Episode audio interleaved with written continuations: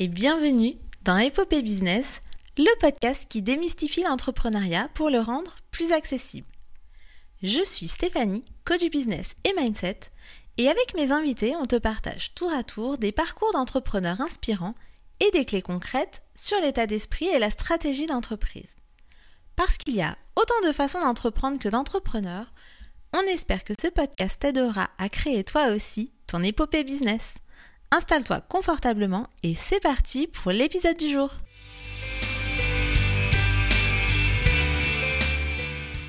Bonjour Abby, bienvenue dans ce nouvel épisode d'Épopée Business. Je suis ravie de t'accueillir pour que tu nous présentes ton parcours entrepreneurial.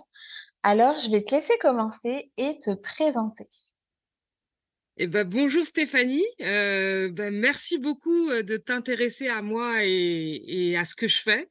Euh, c'est c'est un plaisir pour moi d'être avec toi aujourd'hui et et, et c'est jamais facile de parler de son parcours, surtout quand on est entrepreneur parce qu'on est plus la tête dans ce qu'on fait que dans que de regarder ce qu'on fait. Euh, donc merci, merci pour cette cette occasion. Euh, pour me présenter, alors euh, comment je vais me présenter? Euh, Moi, je me définis et je me suis toujours définie comme un électron libre. Je crois que depuis que je remonte, je remonte, j'ai toujours été une passionnée, une, une grande amoureuse de la vie. Et ben, à l'âge de 12 ans, j'ai découvert le théâtre et l'écriture. Et bah, ça, c'est une passion qui me poursuit jusqu'à aujourd'hui sous différentes formes puisque bah, j'ai été metteur en scène, j'ai été comédienne, j'ai été dramaturge, enfin je le suis encore, mais j'en fais pas forcément mon métier. J'ai fait mes études là-dessus jusqu'à un master en philosophie et esthétique en spécialisé dans le spectacle vivant. Et pour moi, l'entrepreneuriat, c'est c'est plus un chemin finalement qu'un statut puisque si je regarde ma vie, je veux dire que j'ai été toujours entrepreneuse parce que j'ai monté ma première pièce de théâtre à l'âge de 20 ans avec euh, ma première troupe et puis la première pièce que j'écrivais. Donc euh, j'étais déjà là-dedans puisque euh, à l'époque je faisais tout de la mise en scène à l'administratif en passant par la vente de spectacles, la communication, enfin je faisais tout. Donc pour moi quand je regarde en arrière, c'est déjà de l'entrepreneuriat sauf que à l'époque j'en avais pas conscience et je pense que j'ai pris conscience de l'entrepreneuriat par deux expériences. D'une part, en devenant conseillère municipale, qui est un statut de fonctionnaire, mais il faut avoir un sacré euh, esprit entrepreneurial euh, pour euh, trouver des gens qui votent pour vous. Du coup, il y a, y a cette expérience-là où, où, là, j'ai commencé à me dire, tiens, l'entrepreneuriat, c'est quelque chose peut-être de particulier.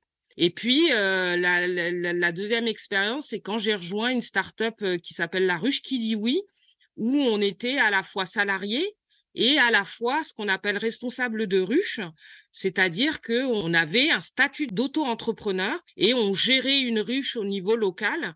Et lors de ma dernière expérience, euh, qui s'est faite avec une autre start-up qui s'appelle Open Classrooms, là, c'était plutôt le télétravail où on est salarié et en même temps on travaille de chez soi et où là aussi il y a une visée entrepreneuriale puisqu'on n'est plus considéré juste comme un salarié mais comme une part active d'une entreprise et d'une cause à défendre. Et au jour d'aujourd'hui, ben, je suis solopreneuse. Euh, le salariat, c'est fini pour moi. J'espère que j'aurai plus à être salarié. Et donc, je dirige deux entreprises. D'une part, euh, Abi Consultina, où je suis coach, formatrice et art thérapeute et d'autre part Golden Lake DB, qui est euh, mon entreprise d'artiste, puisque actuellement je mène euh, une, un début de carrière de photographe et de poète. Voilà pour, euh, pour faire le tour rapidement. ouais, et quel exploit de le faire aussi vite avec tout ce que tu proposes comme service. Alors, tu nous dis que effectivement, tu étais déjà dans l'esprit entrepreneurial sans vraiment en avoir conscience. Qu'est-ce qui fait que à un moment donné, tu t'es dit, ben, stop le salariat, maintenant, je vais vraiment être pleinement entrepreneuse bah ça, en fait, je me le suis dit euh, suite à ma dernière expérience salariale qui, qui a deux ans et euh, pour laquelle euh, je dirais que ça s'est pas bien terminé. je me suis dit bah non, mais maintenant ça suffit. J'arrête de travailler pour pour d'autres personnes même si toute ma vie, comme je dis, j'ai toujours travaillé pour moi, j'ai toujours mené ma carrière artistique en parallèle de, de travailler dans des entreprises parce que c'est un monde aussi qui m'intéressait. c'est un monde aussi qui m'a apporté beaucoup. Euh, notamment au niveau de, de monter en compétences et de, de découvrir de nouvelles choses. Si j'avais juste fait ma vie d'artiste, je pense pas aujourd'hui que je serais experte en relations clients. Je pense pas que je serais experte en Google Ads ou euh, euh, en podcast. Donc, je trouve que c'est important de d'être dans le monde de l'entreprise quand on, pense soi-même en, en, gérer une un jour et, euh, et je dirais que bah, ce qui m'a fait, ce qui m'a fait vraiment, euh, je dirais, euh, mettre un coup d'arrêt total au salariat, c'est le fait que je me suis dit, maintenant, il faut que je, comment dire, que je gagne ma vie avec ce que j'aime. C'est-à-dire que jusqu'à cette expérience, on va dire malheureuse, euh, je, pour moi, je séparais, euh, on va dire le, le grain de livret. C'est-à-dire que et peut-être que l'erreur que je faisais en tant qu'entrepreneuse avant, c'était que je payais tout le monde.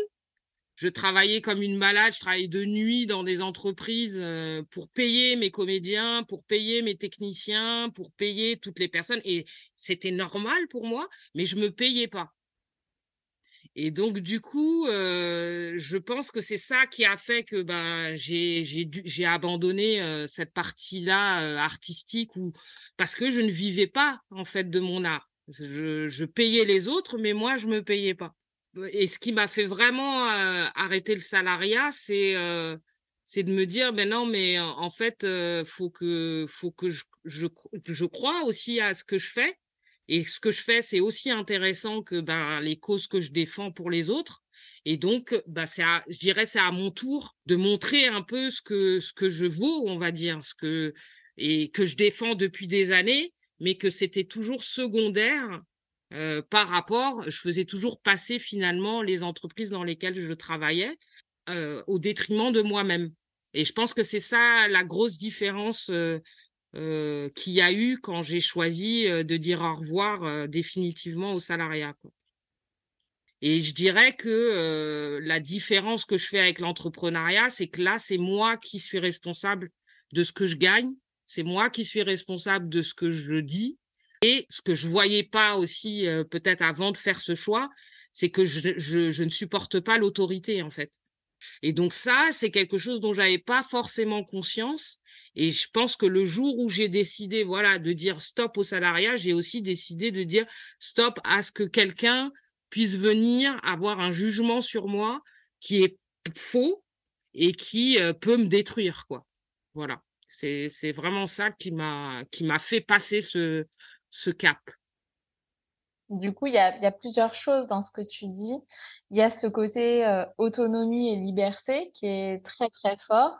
Il y a aussi, euh, et, c'est quelque chose que j'ai entendu plusieurs fois, des, des, personnes qui vont payer leurs collaborateurs et qui finalement vont moins se payer eux-mêmes que leurs collaborateurs et des fois moins même se payer que quand ils étaient euh, salariés. Donc c'était aussi pour reprendre euh, ta place pour pouvoir être payé à ta juste valeur. Et il y a une troisième chose que j'entends dans ce que tu dis, c'est aussi porter tes valeurs, porter ta vision et ne plus forcément porter la vision des autres, mais venir porter cette vision-là et fédérer les gens autour de toi autour de cette vision. Est-ce qu'il y a eu des peurs à un moment donné quand tu t'es lancé non, euh, moi, quand j'étais petite, on, me surnommait même pas peur. Donc, euh, du coup, c'est un peu ça, et c'est un peu ça l'entrepreneuriat aussi, c'est d'avoir le courage de défendre ses idées. Quand j'étais petite, j'embêtais mes parents avec les droits de l'enfant, et euh, je me souviens qu'on avait gagné un prix sur le film euh, Salam Bombay. Euh, qui est un super film sur euh, sur les enfants, sur le droit des enfants. Donc moi, le droit des enfants, le droit des femmes, le droit humain, c'est quelque chose qui m'a toujours porté l'engagement, l'engagement dans la société, l'engagement citoyen. Pour moi, c'est très très important. Et en tant qu'entrepreneur, je pense que c'est quelque chose qui, qui doit faire partie finalement du socle euh, pour pouvoir avoir le courage de réaliser ses rêves. Je pense que tout entrepreneur, il a, il a vécu dans sa vie euh, euh, quand il présente son projet et tout le monde qui le regarde un peu comme un extraterrestre en disant mais qu'est-ce qui t'a pris, qu'est-ce qui te prend, ça va, tu n'es pas devenu fou. Donc, et moi, ça a été toute ma vie comme ça, parce que j'ai toujours mené des projets complètement fous, complètement euh, impossibles. Euh, là, là, prochainement, je vais sortir un livre photo, mon premier livre photo poétique sur New York. Enfin, j'ai 100 personnes qui ont accepté de, de me soutenir et je les embrasse au passage. Mais voilà, c'est un projet fou. Et pourtant, je sais que c'est un projet qui peut apporter du bonheur aux gens. Je sais que c'est un projet qui apporte une vision parce que je sais que j'ai une vision particulière du monde et que et que cette vision peut changer le monde. Donc je le fais. Euh, et, et, je pense que le propre de l'entrepreneur, c'est vraiment ça, c'est de foncer parce qu'il croit à ce qu'il est et qu'il croit à ce qu'il il veut partager. Et il y a cette notion de partage aussi. Et moi, je sais qu'en tant qu'entrepreneur, et c'est pour ça aussi que je pense que je faisais ça aussi, de ne pas me payer moi et de toujours mettre les autres en avant et de les payer d'abord, c'est le fait de soutenir les autres. Et pour moi, un entrepreneur complet, c'est quelqu'un qui soutient aussi le travail des autres. Le fait d'employer des gens, c'est soutenir les autres. Et je pense que beaucoup d'entrepreneurs sont des humanistes euh, euh, profonds, quoi. Ils, ils pensent qu'en faisant ce qu'ils font, ça peut changer le monde. Et donc, du coup, euh, ben, euh, quand on quand on emploie des gens, on soutient les autres. Quand on investit dans d'autres entreprises, on soutient l'humanité, on soutient les autres. Mais il faut pas s'attendre à des lauriers. Il faut pas s'attendre à des fleurs. On risque de recevoir plus de foudre finalement. Il faut savoir que bah, quand on s'engage là-dedans, on va déranger beaucoup de gens ça va pas plaire à beaucoup de gens, mais ça va aussi plaire à beaucoup de gens. Et c'est sur ces gens-là qu'il faut s'appuyer et sur ces soutiens-là pour continuer à avancer malgré les épreuves de la vie. Et quand on a vraiment ces trois choses, je pense, qui sont euh, euh, le fait de, de prendre ses responsabilités, c'est-à-dire d'être libre de soi-même, euh, le fait de soutenir les autres et le fait de, de chercher à changer le monde, eh ben ces trois piliers là, moi c'est ça pour moi un entrepreneur complet, c'est ça. Parce qu'il y en a beaucoup qui sont entrepreneurs, il y en a beaucoup aussi qui sont salariés, mais si on a ces trois piliers là, qu'on soit entrepreneur ou salarié, ça ne change rien. Oui, j'ai l'impression du coup, quand euh, on t'appelle même pas peur, j'ai l'impression qu'en fait, ces peurs, elles sont complètement évincées par ce côté euh, presque militant, c'est-à-dire que tes convictions, elles te portent et c'est presque du, militantisme, euh, que tu le fasses de manière artistique ou que tu le fasses de manière entrepreneuriale. En tout cas, c'est vraiment ce qui te porte. Tu dis, euh, on s'attire des fois les foudres. Faut, faut pas s'attendre à recevoir des, des, roses. Des fois, c'est plutôt des foudres qu'on reçoit. Euh, Est-ce que tu voudrais nous partager une de ces foudres, peut-être que tu as reçues et comment tu les as surmontées? Oui, oui, je veux bien partager. On peut parler de foudre de la vie, par exemple. Euh, quand on est une femme, euh, la vie personnelle est totalement corrélée à la vie d'entrepreneur. Et déjà, le fait d'être femme et d'avoir des projets, ça peut paraître bizarre pour beaucoup de personnes. Parce que la place d'une femme, notamment euh, que ce soit dans la société africaine, mais aussi dans la société française, c'est une place qui est très compliquée. Euh, on le sait tous, on grandit tous euh, dans ces mondes-là. Et pourtant, ce sont deux pays différents, ce sont deux cultures différentes, et ce sont deux, pays où les femmes ont une forte place, paradoxalement. Et moi, par exemple, en tant que femme, si je raconte une foudre qui m'a fait euh, descendre très bas, c'est l'époque où j'étais conseillère municipale. À l'époque, j'étais déléguée aux droits des femmes, aux associations, aux relations internationales. Et je mettais en scène à l'époque un spectacle euh, qu'on jouait à Paris. Et la nuit, je travaillais pour SOS Médecins, justement, c'est ce que j'expliquais, pour payer mes comédiens et tout ça. Et euh, à cette époque, euh, bah, j'étais euh, à un moment où tout allait bien. J'avais une vie saine, euh, j'avais un salaire, plusieurs salaires qui me convenaient. J'avais une maison, j'avais, j'étais reconnue dans la société. On entendait ma voix, j'aidais les gens et en même temps je faisais ce que j'aimais. Et j'étais, euh, j'attendais un bébé euh, que malheureusement j'ai perdu. Du coup, ben, de là, j'ai décidé carrément de quitter Paris. Euh, parce que malheureusement, c'était la deuxième fois que je perdais un enfant. Et la première fois que ça m'est arrivé, ben, comme je dis, je suis une fonceuse, même pas peur. Euh, voilà, bah ça arrive, on perd un enfant, euh, ça arrive. Euh, donc bah j'ai foncé. C'est après ça que j'ai publié mon premier livre, que j'ai fait une tournée dans tout le Sénégal d'un spectacle, que j'ai fait de la formation pour les jeunes comédiens. Donc j'ai continué ma vie à fond. en acceptant bah, ce deuil, mais en me disant bah c'est pas grave, la vie continue. Mais quand c'est arrivé la deuxième fois, là, j'ai dit non, stop. là, faut que je m'arrête. Il faut que je fasse autre chose, je sais pas. Et là, j'ai laissé tomber, j'ai tout, tout laissé tomber. J'ai quitté Paris et c'est là que je suis arrivée, là où je suis aujourd'hui en Vendée, euh, et où j'ai tout recommencé. Alors j'ai la, bonne nouvelle, c'est que j'ai eu un, enfant depuis, euh, mais pas facilement puisqu'il est né très très grand prématuré. On appelle ça même prématuré extrême, puisqu'il est né à cinq mois et demi de grossesse, euh, qu'il faisait la taille d'une grande cuillère et euh, qui faisait 500 grammes. Donc, euh, on m'avait annoncé qu'il ne vivrait que trois jours. Et finalement, il est là. Aujourd'hui, il a 13 ans. Il va très, très bien. Et donc, voilà, du coup, euh, ça, c'est une belle foudre que je me suis prise, je pense, et qui a qui a complètement changé ma vie, qui a complètement euh, fait que j'ai arrêté euh, de travailler dans le monde artistique, dans le monde politique, et où j'ai pu voir aussi ben, comment on vous traite quand vous êtes au sommet et comment on vous traite quand vous n'êtes rien du tout, on va dire. Et, et c'est vrai que ben, cette foudre-là, malgré ce que j'ai vécu, ben j'ai j'ai pas j'ai pas baissé les bras.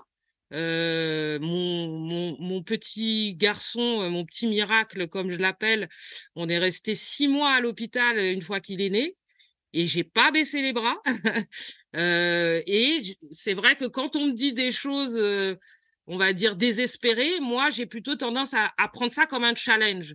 Et c'est vrai que quand on m'avait dit qu'il allait vivre que trois jours, eh ben moi je l'ai pris comme un challenge et chaque semaine eh ben je ramenais un gâteau euh, au service qui s'occupait de mon fils pour fêter justement le fait qu'il avait vécu une semaine de plus. Et ben et, et au final euh, et ben euh, aujourd'hui il va très bien. C'est la c'est la petite mascotte euh, euh, de, de l'hôpital. Et à l'époque on me prenait pour une folle parce que ben, je lui faisais des massages je mettais mes mains dans sa couveuse je lui mettais de la musique en, en boucle euh, euh, dans sa chambre, je lui mettais des huiles essentielles. Et la seule personne de l'hôpital qui me prenait pas pour une folle, c'était la psychologue, qui m'encourageait tout le temps, qui me disait allez vas-y Abby, vas-y Abby. Donc euh, moi je, pense vraiment qu'il faut faut jamais abandonner tant qu'il y a de la vie, euh, il y a du, tout est possible. Euh, et, et, et l'autre chose qui était super, c'est que euh, à l'hôpital de Nantes, où est né mon fils, euh, il y avait une maison euh, qui permettait aux parents qui avaient des enfants hospitalisés de pouvoir être hébergés. Et euh, des sociétés qu'on décrit à tort et à cri, ben c'est McDonald's qui a créé ces maisons pour les parents. donc même si je suis contre la malbouffe, euh, bah, j'emmène quand même mon fils au McDo à cause de ça. et euh, du coup, voilà, c'est pour ça aussi que je pense qu'il faut pas juger les choses et juger les gens euh, euh parce que on ne sait pas dans quelle situation on peut se retrouver. Et euh, ce qui était très beau dans cette expérience, c'est que j'ai réussi à retourner un service pour qu'il se mobilise pour mon fils à qui on donnait trois jours à vivre. Et j'ai aussi réussi à retourner l'esprit des autres mamans qui, comme moi, vivaient la même chose. Et ce qui était formidable, ben, c'est qu'ils me voyaient faire mes gâteaux chaque semaine. Et les parents-là, ils se sont mis aussi à faire des gâteaux. Tout ça, c'est des choses qui sont dures à vivre, mais si on les vit d'un côté positif, eh ben c'est là que ça fait la différence. Et dans l'entrepreneuriat, c'est pareil. Euh, je veux dire, on, en tant qu'entrepreneur, euh, je pense qu'on peut compter plus les jours de galère que les jours de gloire. Et c'est pour ça aussi, je pense qu'il faut toujours euh, fêter la moindre petite victoire, parce qu'on ne sait pas quand est-ce que ça va s'arrêter, et ça peut s'arrêter, et c'est ça qui est aussi incroyable avec l'entrepreneuriat, c'est que ça peut s'arrêter du jour au lendemain. Et contrairement au salariat où on pense qu'il y a plus de, plus de sécurité, en fait, en tout cas aujourd'hui dans notre époque, on est en train d'arriver à la même chose. Et je pense que c'est pour ça aussi qu'il y a plus de plus de plus en plus de gens qui se mettent à l'entrepreneuriat parce qu'aujourd'hui, le salariat qui était une sécurité, ne l'est plus. Merci pour cette authenticité et tout ce que tu nous partages avec, avec amour. J'ai envie de, de, souligner aussi, puisque tu amènes le sujet, que le deuil périnatal, c'est quelque chose de très tabou encore en France. J'imagine dans, dans d'autres pays aussi. Évidemment, ça arrive beaucoup plus qu'on ne le croit. Et en fait, le fait que ça reste tabou comme plein d'autres sujets, ça permet pas d'aider les gens. Et c'est peut-être ce que je voudrais ramener aussi ici, c'est que toi, tu dis que tu aimes donner, que tu aimes soutenir. Et ma question pour toi, Abby, c'est, et toi, est-ce que tu as eu à un moment donné des personnes aussi ressources? Donc j'ai bien entendu McDonald's, entre guillemets, le personnel aussi hospitalier, en tout cas ceux qui ont cru en toi et notamment cette psychologue. Mais au-delà de cette situation personnelle, est-ce que dans le monde de l'entrepreneuriat, que ce soit des gens euh, qui sont sur ta route entrepreneuriale ou qui étaient là avant, ou des gens justement qui t'ont posé des, des challenges et qui t'ont donné cette force en fait de vouloir continuer, est-ce que euh, bah, tu peux nous donner des personnes ressources qui ont été là pour toi sur ce chemin? Bah, moi, je sais que mon, on va dire, mon mentor suprême, ma mère spirituelle, c'est Ariane Mouchkine, la, la, créatrice et la dirigeante du Théâtre du Soleil, que j'ai eu la chance de rencontrer à l'âge de 12 ans, où j'ai pris mon culot à deux mains et où j'ai demandé à faire un stage euh, là-bas. Et euh, à l'époque, c'était un monsieur qui s'appelait Pierre euh, Salers qui s'occupait des relations entre Ariane et puis les, les personnes ressources. Et en fait, donc ce, ce monsieur Pierre m'a accueilli au Théâtre du Soleil à l'âge de 12 ans pour un stage qui devait durer trois jours, quatre jours. C'est, vous savez, les stages qu'on fait au collège, là, euh, les stages d'entreprise. Et finalement, euh, bah, grâce à cette rencontre, et puis bah, du coup, avec la, la rencontre avec Ariane Mouchkine et le Théâtre du Soleil, j'y suis restée de l'âge de 12 à 20 ans. Et j'étais la petite souris du théâtre. J'avais la liberté d'aller où je voulais, quand je voulais, parce que le théâtre du soleil, il faut savoir que c'est un théâtre où il y a tout, tout, tout. Les, les comédiens vivent euh, sur place. Euh, la troupe, c'est vraiment l'esprit de troupe euh, à la Molière. Et donc, bah, j'allais aider à, la cuisine ou à la couture ou à l'administratif. Et donc, bah, Ariane est, ma mère spirituelle, c'est comme ça que je l'appelle. Et d'ailleurs, dans mon prochain livre, il y a un poème qui lui est dédié, euh, qui s'appelle Mon fil d'Ariane, justement. Et euh, Pierre Salers, qui m'a accompagné tout au long euh, de ces années et qui m'a donné cette liberté finalement d'être dans le théâtre. Mais ça va encore plus loin parce que ben, mes parents, qui pensaient à, bien, hein, ne voulaient pas du tout que je fasse du théâtre ma vie, quoi. Euh, il, il, me disait, mais ça va pas, tu es complètement folle. Et donc, ils ont tout fait. Hein. Je peux dire vraiment tout, tout, tout pour que je n'en fasse pas.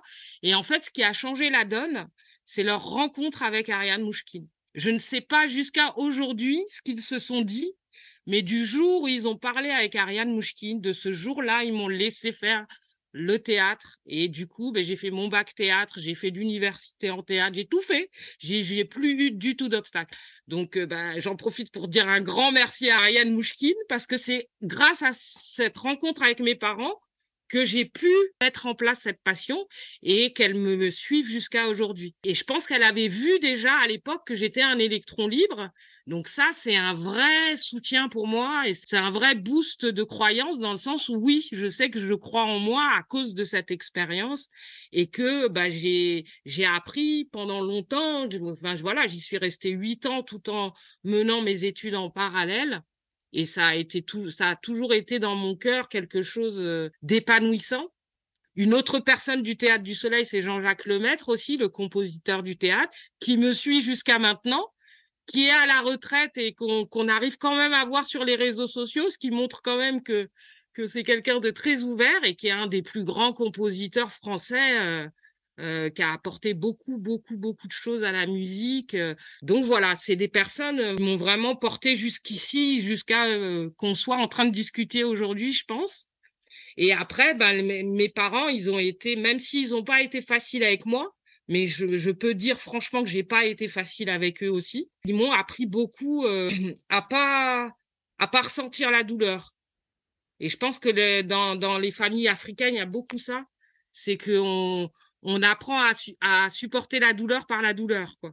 C'est-à-dire que nos parents, ils sont plus des ils sont plus des murs à franchir que des que des même s'ils nous apportent beaucoup d'amour on apporte beaucoup d'amour aux enfants dans la dans la culture africaine quand ils sont petits alors là euh, on mange de l'amour mais je pense que ça doit être un des un des peuples en tout cas au Sénégal où les enfants reçoivent le plus d'amour quand ils sont petits si je peux conclure avec mon grand-père qui s'appelait Barka euh, qui veut dire merci euh, ben ça a été mon plus grand soutien mon plus grand fan et même s'il est décédé aujourd'hui, ben, je sens encore son soutien. Et c'est ces personnes-là, c'est ces personnes-là qui nous apportent euh, le plus. Et pourtant, ben, mon, mon grand-père, c'est un anonyme euh, qui a traversé la vie, euh, les épreuves de la vie dans des trucs super chauds. Et pourtant, il riait tout le temps, il rigolait. C'est de, lui que je tiens.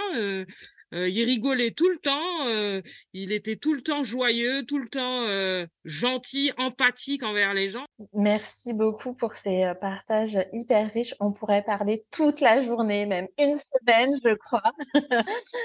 J'ai deux petites questions pour toi.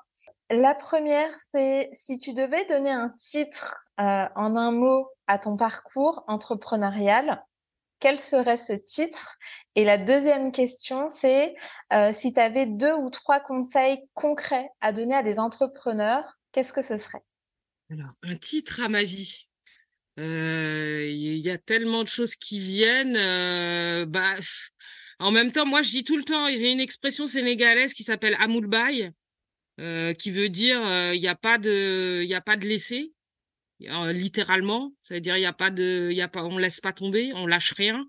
Euh, never give up, c'est l'équivalent un peu de never give up. Mais la différence là, et ça correspond, je trouve, justement à l'entrepreneuriat, c'est que dans, dans le Amoulbaï, il y a, y a pas de laisser tomber, il y a pas de laisser aller. On, on est toujours euh, dans l'action et on est toujours euh, une mauvaise nouvelle, eh ben on laisse pas quand même. Euh, un échec, on laisse pas quand même. Il faut jamais laisser. On aime quelqu'un, on est amoureux de quelqu'un, on laisse pas tomber. Juste même si bon, si la personne nous dit non, elle nous dit non, hein, mais il faut y aller. Il faut il faut tenter le coup, quoi. Il faut toujours tenter le coup. Je pense que euh, il faut se, se libérer. La première chose, euh, si on parle en termes de conseils, c'est se libérer du regard des autres. Je me préoccupe pas de la vie des autres, mais dans les deux sens, c'est-à-dire la vie AVIS et la vie VIE. Chacun a le droit de vivre sa vie comme il a envie, et toi, tu as le droit de vivre ta vie comme tu as envie. Et, et, je sais qu'à travers tout ce que je fais, c'est aussi ça que je défends, c'est que chacun ait le choix de ce qu'il vit, et que on n'a pas le droit, on mérite, on mérite pas la haine, on mérite pas la violence, on mérite pas euh, le, le, on mérite pas le mépris. Donc euh, voilà, moi vraiment le premier conseil que j'ai à donner, c'est libérez-vous des autres libérez-vous du regard des autres. Euh, après, le deuxième conseil que je donnerais, c'est se lancer. C'est que si vous avez un rêve, quel que soit ce rêve, même si vous pensez, même si tout le monde vous dit que c'est n'importe quoi, lancez-vous parce que euh, c'est ce qui fera la différence. Une fois qu'on est lancé, de toute façon, les problèmes, il y en aura. Après, c'est comment on voit ces problèmes. Soit on voit ces problèmes comme des cadeaux. Des cadeaux, ça veut dire, ben, ça va me permettre d'évoluer, ça va me permettre de grandir, ça va me permettre de changer de chemin. Voilà, toujours voir les problèmes comme une, une opportunité et pas comme un frein. Mais des problèmes, vous allez en avoir comme dans la vie, vous allez en avoir tous les jours. Donc, je pense que c'est accepter les problèmes et foncer justement et se dire mais dès que j'ai un problème je, je le fête ce problème. C'est la fête j'ai un problème yes. Et là vous allez voir c'est le contraire qui va se passer. Moi j'ai que des cadeaux tous les jours hein, depuis depuis depuis plusieurs années là j'ai que des cadeaux hein. euh, et je pense que c'est ça c'est voir les choses d'une autre façon aussi. Toujours re, toujours questionner son regard. Même si vous croyez en vous même si ce que vous faites, c'est le truc le plus génial du monde. Vous n'êtes pas le plus génial du monde non plus. Vous, et ça, ce sera mon troisième conseil. Et mon dernier, dernier conseil, c'est apprendre à recevoir. Apprenez à recevoir et à fêter, euh, à fêter même les petites victoires euh, de se lever le matin, quoi. Parce que quand vous vous réveillez le matin, que vous entendez des oiseaux et, et qu'il y a du soleil, euh, pardon, mais vous êtes chanceux, quoi. C'est pas, c'est pas tout le monde qui vit ça, c'est pas tout le monde qui a cette chance-là. Merci. Alors, si je récapitule, tes conseils à vie, c'est 1. Se libérer de la vie des autres. La vie, L apostrophe, A-V-I-S, et la vie en deux mots, L-A plus loin, VIE. En deux, oser se lancer, même quand tout n'est pas euh, exactement parfait. Trois, se remettre en question tout en ayant conscience de sa valeur. Et quatre, apprendre à recevoir et à célébrer toutes les victoires, même les petites. Merci infiniment, Abby, pour euh, toute la richesse de cet échange. Encore une fois, pour tout l'amour que tu nous as partagé ici. Plein de bonnes choses pour la suite. Donc, on va mettre dans la description ton endroit préféré pour être contacté. Comme ça, les gens pourront venir vers toi. Et très beau voyage à toi. La suite va être encore magnifique. Merci infiniment. Merci à toi, Stéphanie. À très, très bientôt. Salut, salut.